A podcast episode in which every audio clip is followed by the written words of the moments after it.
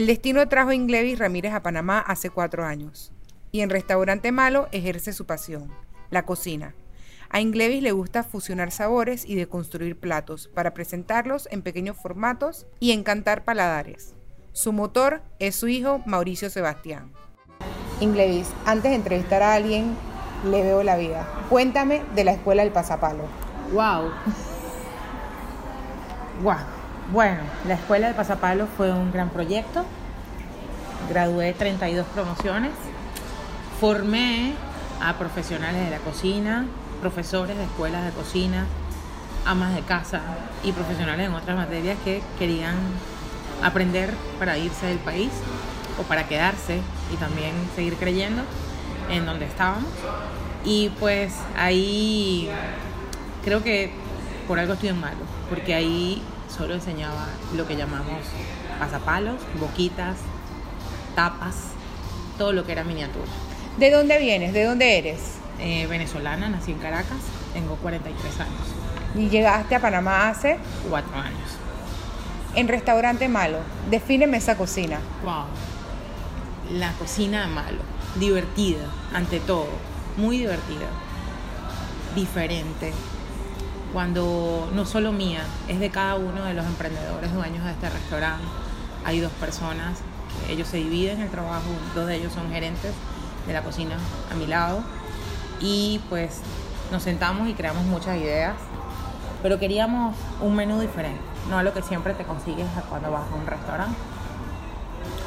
Queríamos propuestas diferentes, muchas vienen, cuando yo salgo a presentarme y a decir que soy la chef, y que soy mujer con mucho orgullo porque la mayoría de los chefs son hombres. Son pocas en la cocina. ¿ah? Sí. Lo hago con muchísimo orgullo y pasión porque aquí no solo hay un trabajo, hay un currículo, hay historia de un cocinero.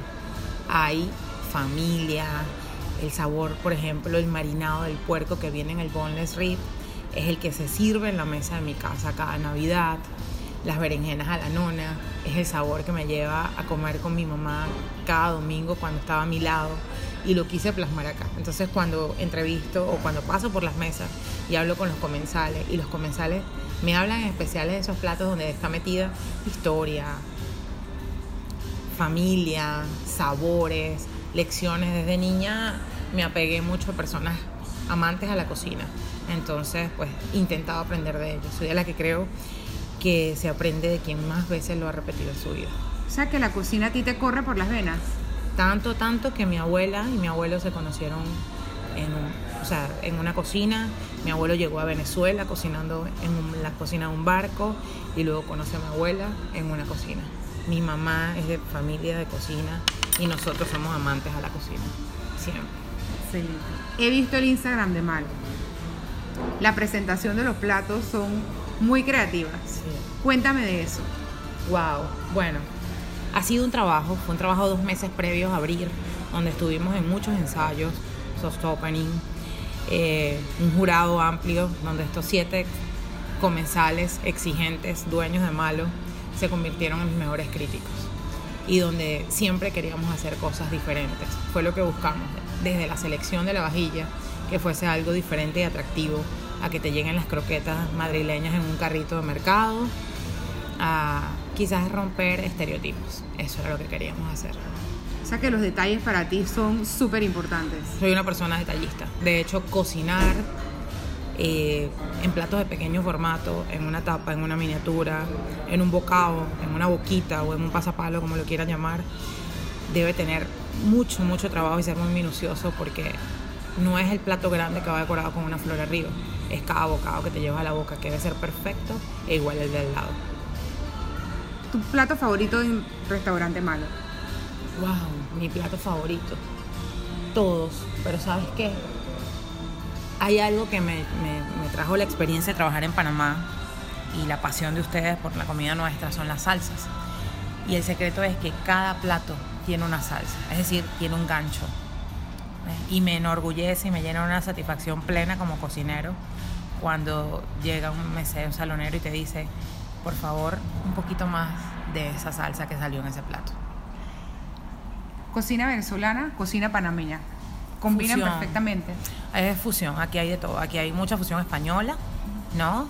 Hay hay un poco peruano, hay un poco panameño o bastante, pero hay cocina fusión, hay de todo un poquito, quizás no necesariamente un plato, pero si traes una receta, un ingrediente, una historia, hay de todo un poco. Además de nosotros, ¿cuál es tu postre favorito? ¿Cuál es mi postre favorito? Pues yo soy una chef extraña, ¿no? Pero me encanta y amo todo lo que se hace con maracuyá. Parchita. Parchita, exactamente. Me encanta esa palabra. Eh, justamente ahorita viene un, postre que, siento que va a ser un, batacazo aquí en, Malo y viene pues sentarte, imagínate a venir un domingo, comer y que te sirvan unos churros calientes o una canasta de churros con helado, con chocolate caliente para dipiar a tu gusto y tengo entendido que eso viene de, bueno, de historia de los chiquillos cuando iban a, ciertos lugares comerciales en Panamá y la mamá le compraba un churro. Entonces eso ha desaparecido en esos lugares y nosotros lo quisimos arrastrar acá. También consideramos, hay muchos platos diferentes, pero que dentro de también la simpleza está el gusto y la atracción. Así es. Al principio, cuando te pregunté por qué habías venido a Panamá, yo te pregunté que es el destino y me dijiste tu hijo, que es tu motor.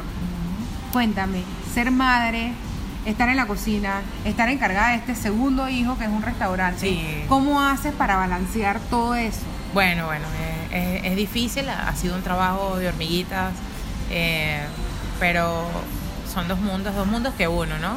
Mauricio es mi motor, es mi vida y necesita mucho de mí. Obviamente hay un apoyo ahí que es su papá, quien, quien me apoya en, todo este nuevo reto que tengo y donde le pedí que se dedicara a Mau para yo poderme dedicar a Malo y, a, todo este equipo que hay detrás de Malo. Detrás de Malo hay mucha logística, hay mucha organización, hay, hay más que un simple restaurante, ¿sabes? Hay un, hay un gran proyecto, hay un sueño, hay muchísimas ganas de crecer y para crecer pues hay que estandarizar mucho trabajo y eso es lo que me ha llevado Malo acá. Pero sé que el día de mañana Mauricio me lo va a agradecer. Sí, trato de ser mamá de la madrugada a las 6 de la mañana, dejarlo en el colegio, cumplir un poquito como mamá y venirme a malo porque de hecho ellos me dicen mamá beer y pues es muy cómico tener jefes jóvenes, más jóvenes que tú, eh, que podrían ser mis hijos incluso, pero dentro de todo hay una buena comunicación, un respeto, una admiración, pero yo creo que también hay mucha pasión y eso es lo más importante. Yo soy muy apasionada, soy intensa y apasionada. Yo pienso que para estar en una cocina tienes que serlo. Sí, sí, soy bien intensa y bien apasionada, entonces pues es de las dos. Pero la verdad que malo es mi centro de distracción, yo me desconecto. A mí a veces me, ¿sabes? Me meto en la cocina y, digo, wow, cierro la cocina y digo, no llamé a nadie, no hablé con nadie, no hablé con mi familia, no supe cómo llegó Mau del colegio, pero es que me desconecto. Mucha gente ve a través de ese vidrio que se ve traslúcido un poco la cocina y he escuchado comentarios, algunos me dicen que mi no, no soy la chef que grita, grita, no soy la chef que humilla, no soy la que penaliza. Cuando me toca subir un poco la voz o alar las orejas a mi chiquillo allá adentro también, pero parto de la buena armonía. Si no hay energías allá atrás, no te va a llegar magia a la boca. Entonces para mí es primordial eso. Y yo tengo una meta como, como cocinero desde que empecé a cocinar y es lograr orgasmos en el paladar. Y la única manera de lograr orgasmos en el paladar es que haya una buena energía desde el momento. Soy tan responsable de que compro, selecciono, compro, preparo hasta que el comensal lo digiere. Gracias por acompañarnos. Ay, gracias a ustedes, de verdad que es súper agradecida, me encanta eh, y los invito a Malo, a vivir la experiencia Malo que lo más bonito de malo, como te darás cuenta en el formato, en el plato, no solo en el plato donde te sirven la comida, sino donde te vas a llevar la comida, es compartir. Eso se ha perdido. Se ha perdido de que cada quien llega con un plato y este, este es lo mío, esto es lo tuyo. Eso malo no existe. Es un pequeño formato y que vivas varias experiencias en una sola visita. A eso los invito. No te limites a un plato, ven y prueba todo el menú si quieres. Hay un formato interesante, se ajusta a tu paladar, a tu capacidad y, a tus necesidades. Oye, y una pregunta para cerrar. ¿Aquí hay alguien malo? No, todos somos buenos. Nosotros redefinimos lo malo y, o redefinimos lo bueno, mejor dicho. Sí, malo, incluso cuando le preguntas al comensal dice todo está malísimamente bueno. Eso es lo que somos, malísimamente buenos.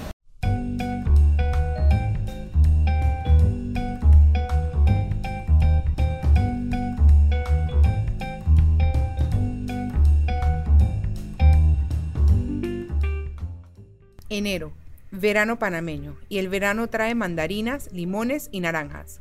Sácales el jugo. Mételas en el microondas 10 segundos y extrae el mayor jugo posible.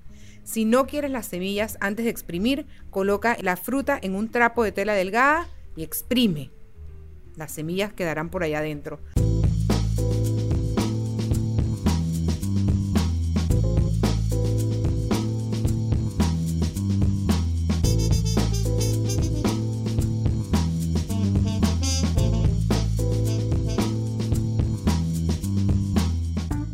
Hay gente que todavía está llena de las comidas de fin de año.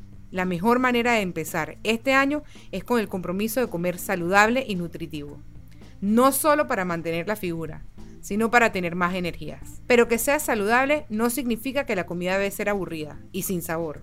Incorporar frutas a tus platos es una manera muy fácil de aportar sabor y vitaminas. No solo te vas a nutrir, sino que vas a contrarrestar los efectos de las pesadas comidas de diciembre.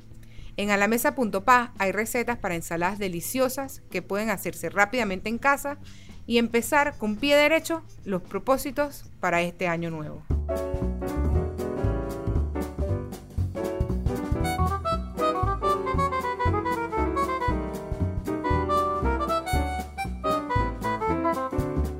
Esto fue todo en esta entrega del postre. Esperamos que nos escuchen el próximo viernes con una nueva edición de este podcast, donde lo dulce no es pecado. El postre es una producción de la Unidad de Contenido Digital de la Prensa. Presentó Maite Castrellón. Producción y edición Miguel López. Música Kevin MacLeod.